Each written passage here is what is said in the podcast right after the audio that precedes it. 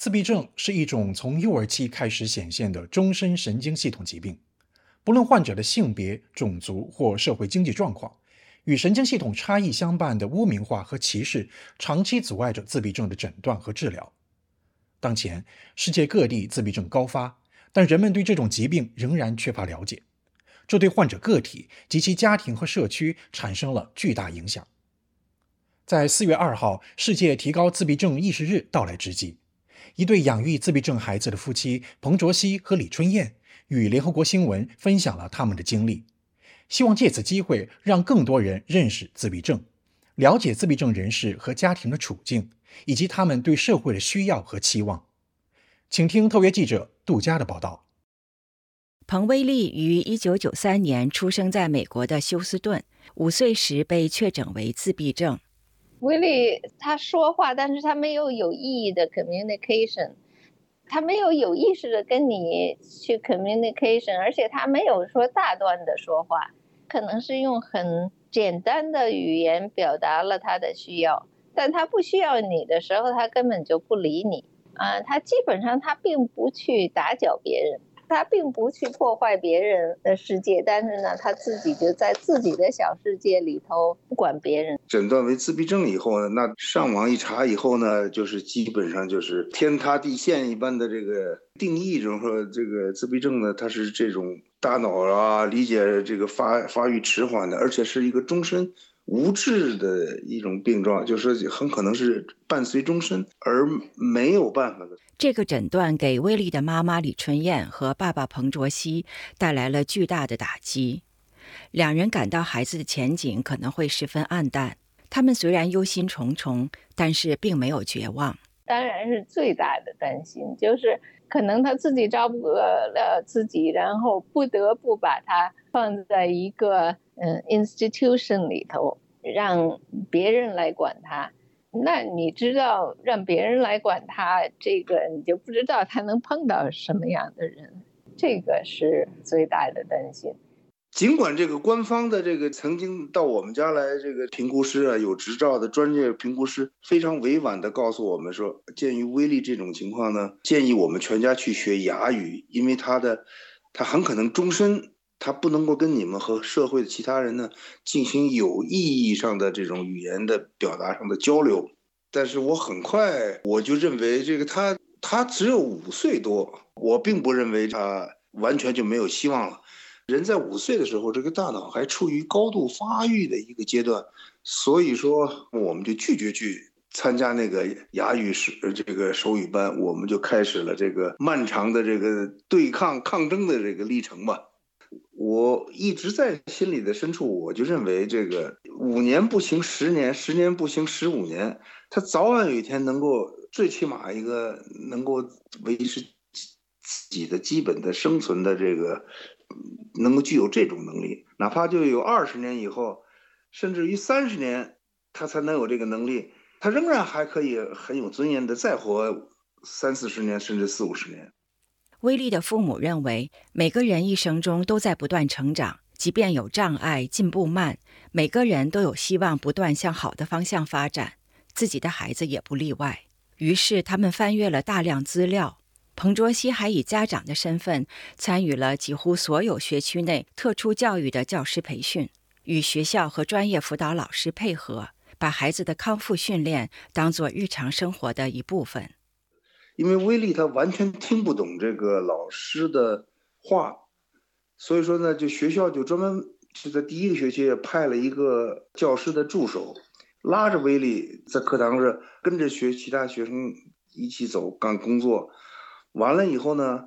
呃，语语言康复治疗啊，还有什么各种各样的这个辅助治疗啊，都开始排到威利的课程中。对我帮助最大的是威利这个经过一个学期的这个训练以后呢，他是每个学期再次调整教学方案。学校认为目前的这个力度不够大，他们决定呢派一个专门的家庭康复训练师到我们家来，每周。来两次，一次两一个小时，就是来教威利如何去在生活中处理一些问题。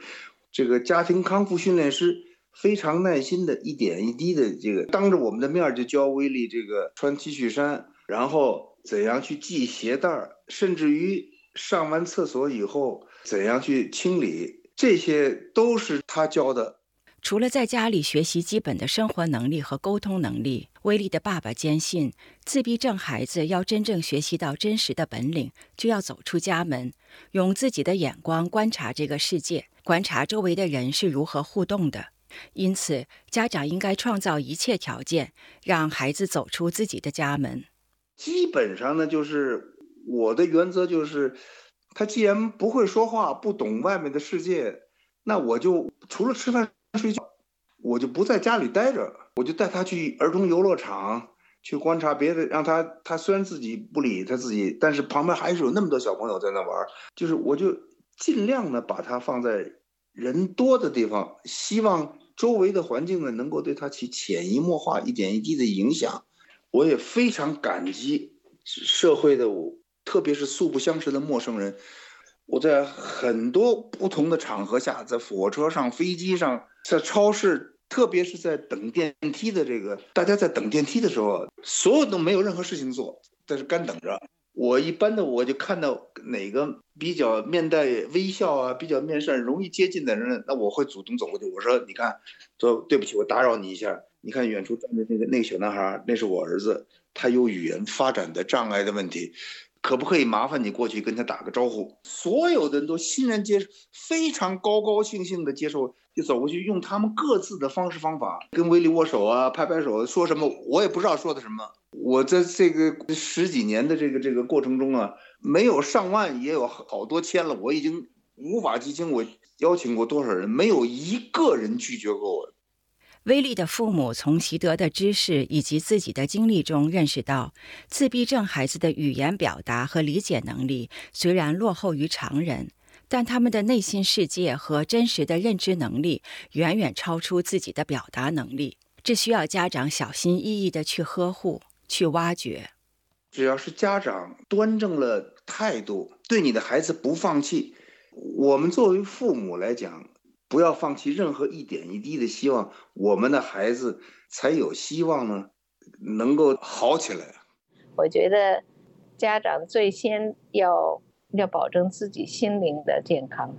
自自己心灵不但要健康，而且要要有希望，要要有阳光一样的活着，心灵上的阳光。他还在走人生的路，我们也还在走人生的路。